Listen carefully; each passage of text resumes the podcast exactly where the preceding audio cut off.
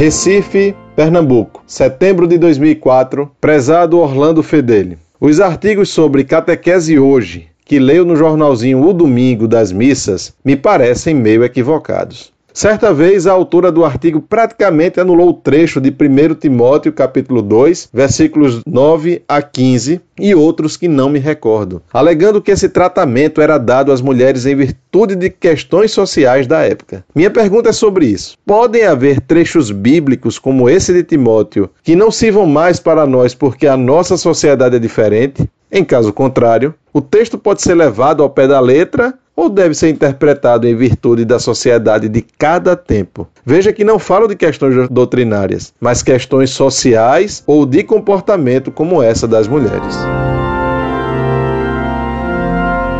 Muito prezado, salve Maria. É de muitos anos já, infelizmente, que esse folheto dominical publica doutrinas nada católicas, fazendo um desserviço à religião católica. Lembro-me de que eu mesmo ficava indignado vendo quantas coisas erradas eram nele ensinadas, ainda quando eu era moço, e já tenho praticamente 70 anos. Mas na crítica que você faz, em concreto, sobre os adornos femininos, precisaria ler o texto do folheto para me pronunciar sobre ele. O trecho a que você alude à primeira epístola a Timóteo sobre os adornos convenientes das mulheres deve ser entendido não como uma condenação absoluta ao uso de joias, mas sim como condenação da ostentação ou do uso de adornos pouco decentes. E isso vale para todas as épocas. São Tomás, tratando disso, mostra que a mulher tem direito de se adornar quer para agradar ao marido, como para obter casamento, desde que não o faça de modo escandaloso. O que é condenável é o abuso e não o uso. E há vários textos da Bíblia confirmando isso. Por exemplo, o famoso texto: Como esposa adornada com suas joias, que se canta em honra de Nossa Senhora no introito da missa nas festas da Virgem Maria. Quase sponsam ornatam monilibus suis, como esposa adornada com suas joias, que se canta em honra de Nossa Senhora